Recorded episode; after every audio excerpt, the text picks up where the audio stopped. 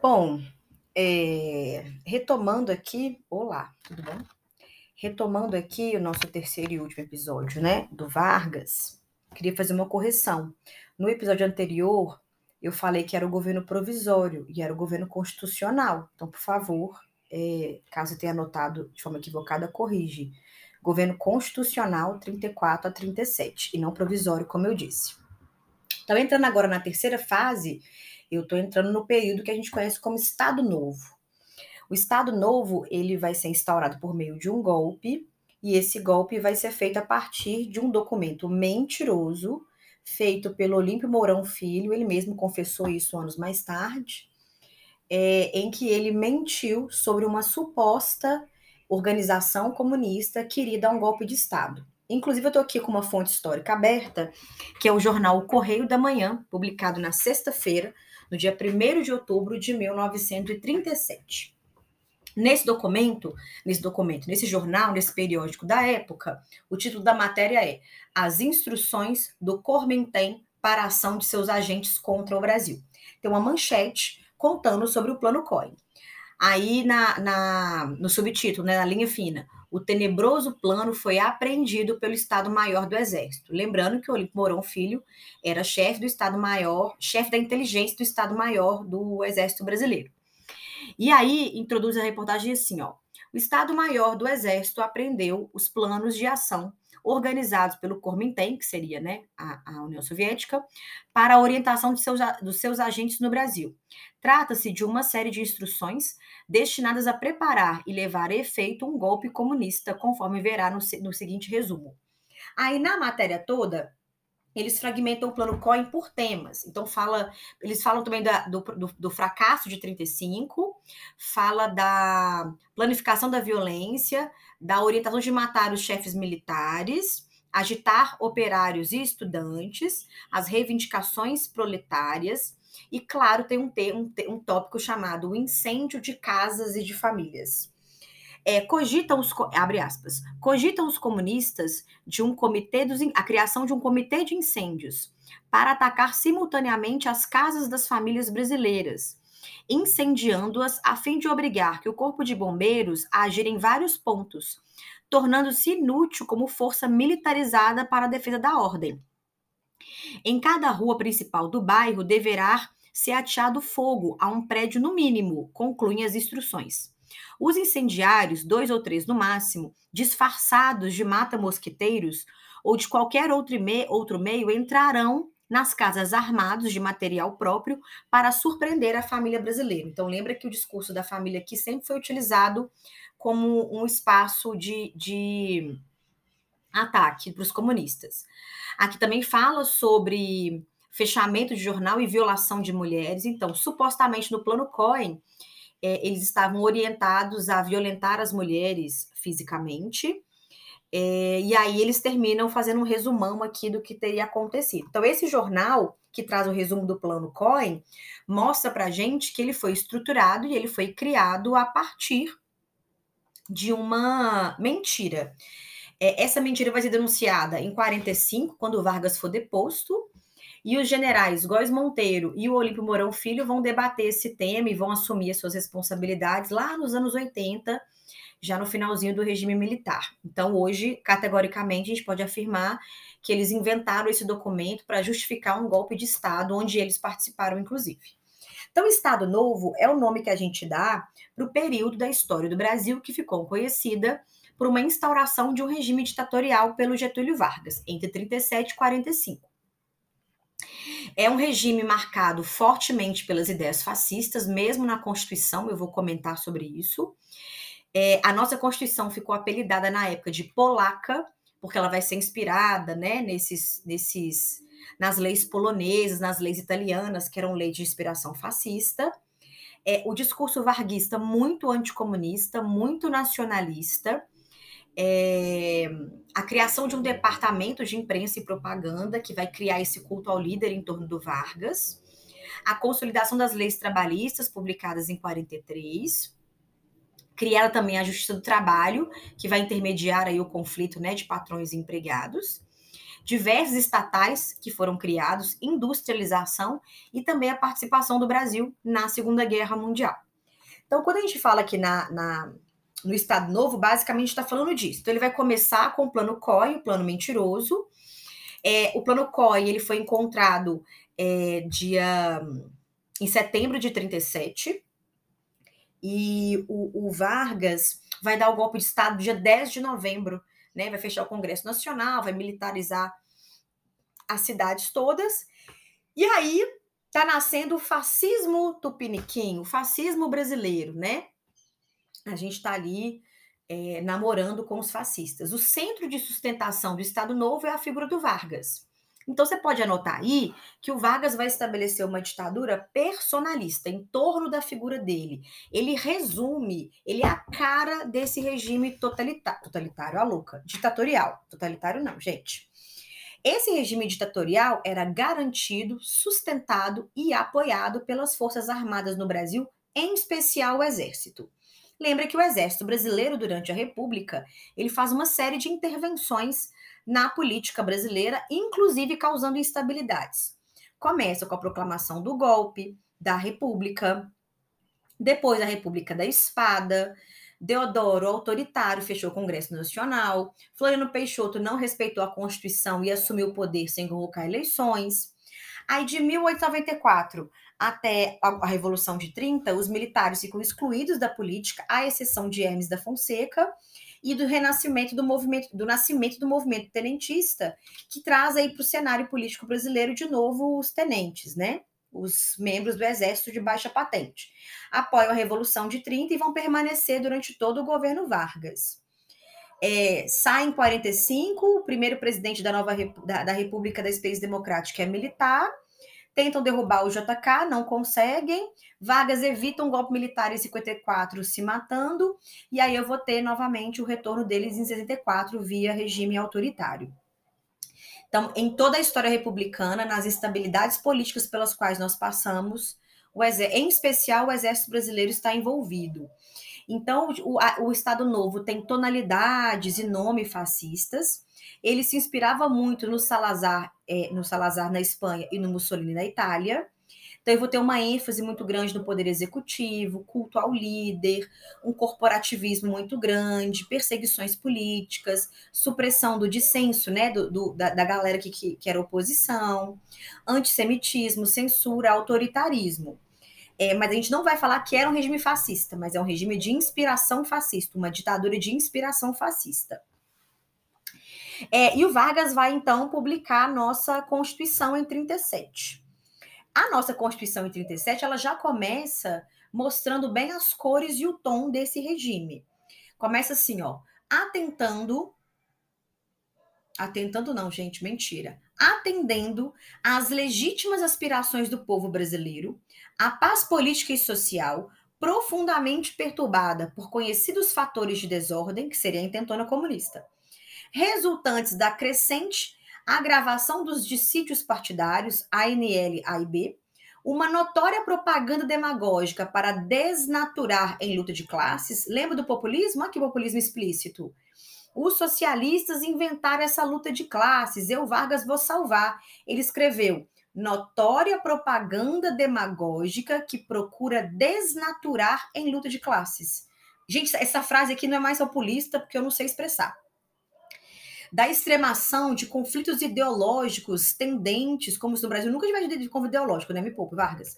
Pelo desenvolvimento natural de resolver-se em termos de violência, colocando a nação sobre funesta e iminente guerra civil. Nossa, tô passando até mal. Atendendo ao estado de apreensão criado no país pela infiltração comunista, parênteses, o plano COI é um plano mentiroso. Não existia nenhum plano de golpe socialista no Brasil em 37. O plano COI foi redigido por um membro do Estado brasileiro, Olímpio Mourão Filho, que era chefe de inteligência do Estado-Maior do Exército Brasileiro. Então, quando fala apreensão criada pela infiltração, não existe golpe comunista em curso no Brasil em 37, é mentira. E quem está dizendo isso sou eu? Não, tem uma carta do Olímpio Mourão Filho assinado por ele em que ele confessa isso. Aí continua, fecha parênteses, que torna dia a dia mais extensa e mais profunda, exigindo remédios de caráter radical e permanente. Olha, uma ditadura para acabar com outra ditadura. Atendendo aqui, sob instituições anteriores, não dispunha o Estado de meio de preservação e defesa da paz e segurança, Estado bem do povo. Ai. Com o apoio das Forças Armadas e cedendo às inspirações da opinião nacional, umas e outras justificadamente apreensivas diante dos perigos que ameaçam a nossa unidade e a rapidez com que vem processando a decomposição das instituições civis e políticas, resolve assegurar à nação a sua unidade, o respeito à sua honra, à sua independência e ao povo brasileiro, sobre o regime de paz política e social, como se é uma ditadura, fecha parênteses, as condições necessárias à sua segurança, o seu bem-estar, a sua prosperidade. Decreto a seguinte Constituição, que se cumprirá a partir de hoje em todo o país. Aí vem toda a Constituição, e ela foi assinada no Rio de Janeiro, em 10 de novembro de 37, por Getúlio Vargas e outros homens que aparecem aqui. Então começa assim a nossa, o nosso Estado Novo, né? É, assim que ele dá o golpe de Estado, e aí ele vai fechar o Congresso Nacional, ele vai é, fazer essa Constituição inspirada no fascismo, censurou a imprensa, censurou artistas, proibiu manifestações e greves, colocou partidos na ilegalidade, colocou a AIB, Ação Integralista em 38, na ilegalidade, nomeou interventores nos sindicatos, prendeu sindicalistas. É... Deixa eu ver o que mais que eu estou lembrando aqui, estabeleceu o DIP, que é o Departamento de Imprensa e Propaganda, que vai, né, vai ser responsável pela comunicação durante o regime ditatorial, criou a Hora do Brasil, porque ele vai usar o rádio como meio de comunicação de massa, criou inúmeras estatais, é, e, e, e, tudo isso vai começar a entrar num período de desestabilização quando ele entrar com os Estados Unidos junto com os aliados. Então, o início do Estado Novo vai ser aí em 37, tínhamos previsões para 38 com eleições, mas enfim, não vai dar. O, a A e B apoia o golpe de Estado do, do, do Vargas, porque eles são fascistas e o Vargas também tem inspiração fascista. Porém, na hora que os integralistas viram que não iam ganhar cargos públicos, tentaram um golpe, a intentona integralista em 38, e o Vargas vai dissolver todo mundo e vai prender todo mundo, né? Porque ele vai governar sozinho. Infelizmente, é bom lembrar que boa parte da população brasileira apoia esse golpe em 37, apavorados, né, com medo da, do golpe socialista que iria acontecer. Então, a propaganda anticomunista já era muito forte no governo do Vargas. É, os, os, as mentiras né, que circulavam sobre as mulheres compartilhadas, comer criancinha, etc. E o plano COI, tem muitas mentiras dentro dele, né? O que to tornava, o que, o que fez com que o povo brasileiro ficasse apavorado. Então, tem apoio popular esse golpe. É, ela foi otorgada, a nossa Constituição é bom lembrar, né? A de 34 foi promulgada, essa foi otorgada. Então, a justificativa oficial para o golpe era o medo comunista. É, o Estado Novo vai industrializar o Brasil com muita intensidade, então, uma indústria brasileira muito importante para que a gente não dependesse tanto da, da, das importações de produtos industrializados. Então, vai ser um período histórico muito marcado por uma forte intervenção do Estado na economia. E é sempre bom lembrar sobre o DIP. DIP significa Departamento de Imprensa e Propaganda. É, mas antes de falar do DIP, eu queria lembrar também que eu vou ter um delegado, né, que ele foi nomeado, ele chama Filinto Miller, ele era um oficial da ativa do Exército Brasileiro e ele vai comandar o DESP. DESP era a Delegacia Especial de Segurança é, Política e Social é, da Polícia Civil. E o Miller, ele vai ser um dos delegados mais violentos do governo Vargas. Ele tinha contato direto com a Gestapo, ele aprendeu muitas técnicas de tortura, muitas estratégias de grampear telefone, de espionagem, de polícia secreta com a Gestapo, então tinha aí uma aproximação muito forte entre Brasil e, e Gestapo. Assim como vale lembrar que o antissemitismo também vai ser muito forte no governo do Vargas, várias políticas internas de perseguição a comunistas, de comunistas a judeus, de expulsão de judeus, eu acho que o maior símbolo vai ser a Olga, é, de expulsão de estrangeiros de origem judaica, o impedimento de que judeus entrassem no país, mesmo sabendo que eles fugiam das violências do regime nazista. E o DIP, a, o Departamento de Imprensa e Propaganda, ele vai ser muito importante porque ele tem duas funções: censurar e fazer propaganda. O DIP foi criado em 1939 por meio de um decreto, e a partir disso, a ideia é divulgar os feitos do Vargas e, obviamente, a sua ideologia. Então, a publicidade governamental vai ser feita em especial pela Hora do Brasil, que era obrigatório passar nas rádios brasileiras. É, então, aí, é, é, na Hora do Brasil, eram os discursos do Vargas, é, são os feitos do governo Vargas, é, censura e controle também do DIP no teatro, no cinema, até mesmo no turismo. Inclusive, temos, teremos parcerias, né, da, do governo brasileiro do Vargas com a Disney. Então, temos alguns filmezinhos. Então, tem o Zé Carioca, por exemplo, em 43, que vai receber o Pato Donald no Brasil, vai apresentar o Rio. Aí tem a Carmen Miranda, aí tem o samba. Tem o outro ratinho da Disney, que acho que é o Ligeirinho, que tem um filme. Você já foi à Bahia e ele viaja para vários lugares da América Latina, inclusive para o Brasil.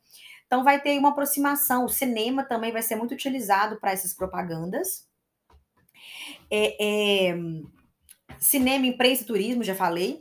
E da mesma, da mesma forma assim que o DIP é, é, não era centralizado no Rio de Janeiro, tem várias filiais no Brasil inteiro para tentar garantir o controle total sobre a propaganda que a sociedade brasileira iria receber.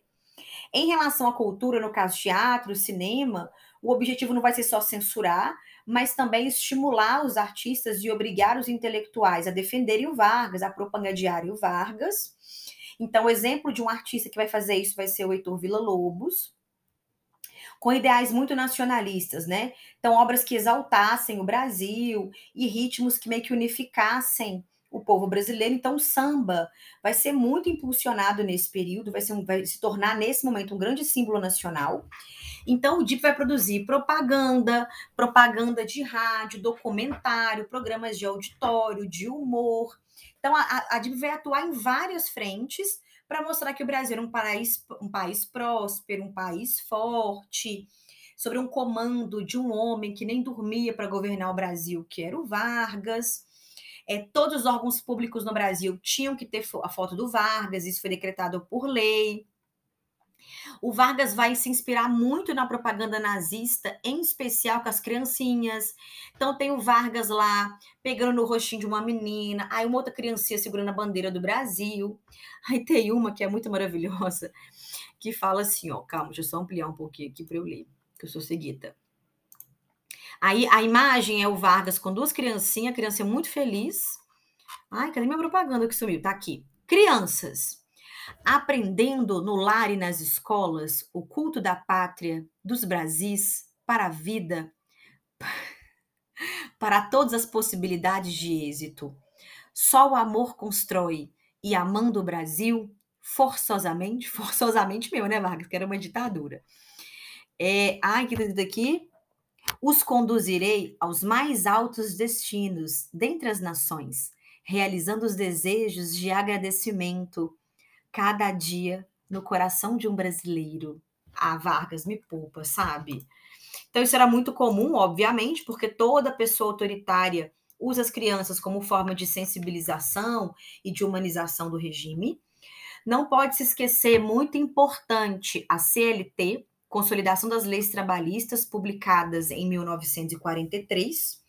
Vargas criou também a Justiça do Trabalho, o salário mínimo foi regulamentado, jornada de trabalho de 44 horas semanais no máximo. Ele vai, vai, criar carteira de trabalho. Então, a carteira de trabalho que eu tenho, que é assinada hoje, foi ele que criou. E a primeira carteira de trabalho do Brasil foi do Vargas, óbvio, o grande trabalhador do Brasil. Criou férias, não vou reclamar, né? Vou ficar aqui caladinha. É, ele também criou no Brasil o feriado 1 de maio, também ficarei muda, não vou comentar sobre isso, né? 1 de maio está chegando, inclusive. E todo 1 de maio tinham muitos comícios com Vargas, então aqueles estádios. É, em Santos, por exemplo, ele já usou muitos estádios em Santos para fazer comício do 1 de maio. Então tem desfile, tem criancinha cantando, tem flor entregue para o Vargas. Então a ideia era que a população não se desse conta que vivia num regime, mili num regime militar, numa ditadura apoiada pelos militares, mas não militar, é, de um civil, mas que ela não tivesse a sensação que ela está ali, ai Jesus, estou numa ditadura. A sensação era de festividade, apesar de que eu tenho Filinto Miller, que torturava, que violentada, violentava, que desapareceu com pessoas. Então o DIP esconde, o DIP coloca embaixo dos panos toda a violência do regime do Vargas. É, vale lembrar também que a gente está falando aqui é, é, de, de, da criação do SFAM, que o Vargas vai criar também, que é o Serviço de Proteção ao Patrimônio Histórico e Artístico Nacional. Então, ele que vai dar início ao tombamento de, de patrimônios no Brasil. Claro que nesse contexto, com cunho nacionalista, não com cunho reflexivo, crítico, para entender a história. Não, era só assim, ah, Ouro Preto é linda, é a história do Brasil, vamos tombar. É, é, ele que inventou também a suposta democracia racial, em especial no livro do Gilberto Freire, que né, cria o mito.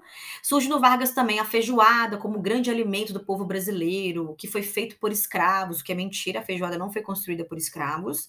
A capoeira também, os símbolos da cultura afro-brasileira são resgatados. A Carmen Miranda, que era portuguesa, mas que morava no Brasil. É, Sérgio Buarque de Holanda, um dos maiores intelectuais do Brasil, Caio Prado Júnior também. Caio Prado Júnior é um grande economista brasileiro, é um economista marxista, e ele é muito importante para a intentona comunista. Ele participou da intentona comunista, fez um protesto em apoio à intentona, mas lembra que ela foi um fracasso, né? Então o apoio do Caio, não fez nenhuma diferença. É, deixa eu ver o que mais que é importante é, lembrar aqui do Vargas. E aí a nossa participação na Segunda Guerra Mundial, né? É, a gente vai entrar na Segunda Guerra Mundial, for, e é um divisor de águas para os rumos que o Estado Novo vai tomar, porque vai revelar o esgotamento dessa natureza autoritária.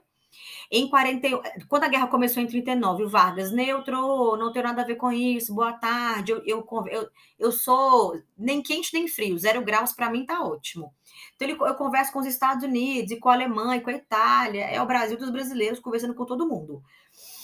Só que ele vai romper essa política de neutralidade em 41, quando ele foi pressionado pelo governo dos Estados Unidos, porque o navio brasileiro foi atacado também quando ia para a Europa estava é, em águas brasileiras ainda, mas ele foi atacado por um submarino, submarino alemão.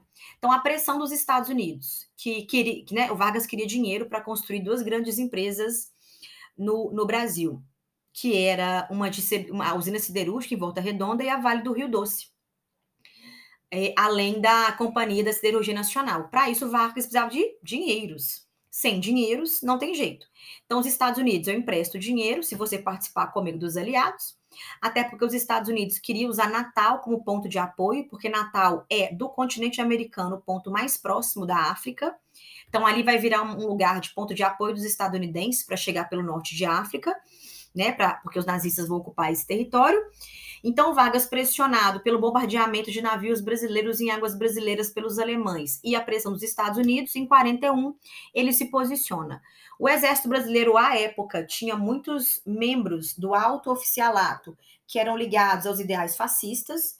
Então, muitos brasileiros né, é, do exército queriam lutar é, contra os aliados.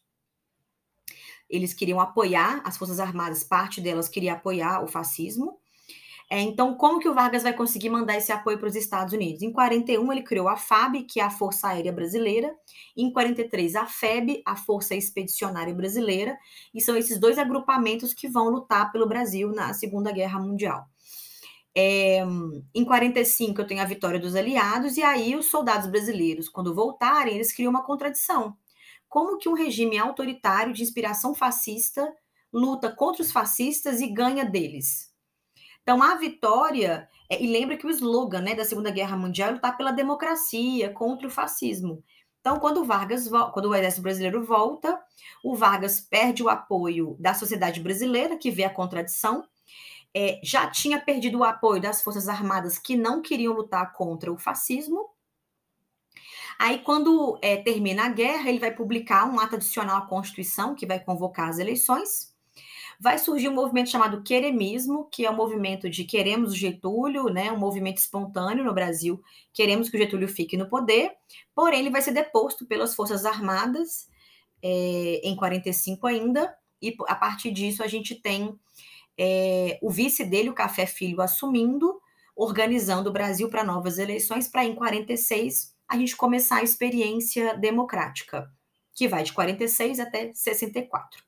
O símbolo do Brasil vai ser uma cobra fumando, porque quando a guerra começou, em 39, eles falavam que era mais fácil uma cobra fumar do que o Brasil entrar na guerra. O Brasil entrou, portanto, a cobra fumou, a cobra está fumando, e a gente participou lá da Segunda Guerra Mundial, entrando pela Itália e tendo um papel muito importante, inclusive, na libertação é, da Itália. Então, dentro, dentro desse cenário todo, o fim do Estado Novo, né, vai, vai acabar. O Luiz Carlos Prestes foi solto, né, quando o Vargas saiu do poder. O Vargas vai restabelecer também os partidos políticos, eu falo disso no outro podcast com mais calma, porque são muitos partidos, muitos nomes. É, o Partido Comunista voltou para a legalidade, né? Afinal, os partidos podem existir. Então, basicamente, eu vou ter PCB, eu vou ter PTB e eu vou ter o DN, só de forma objetiva, depois eu entro na história de cada um deles.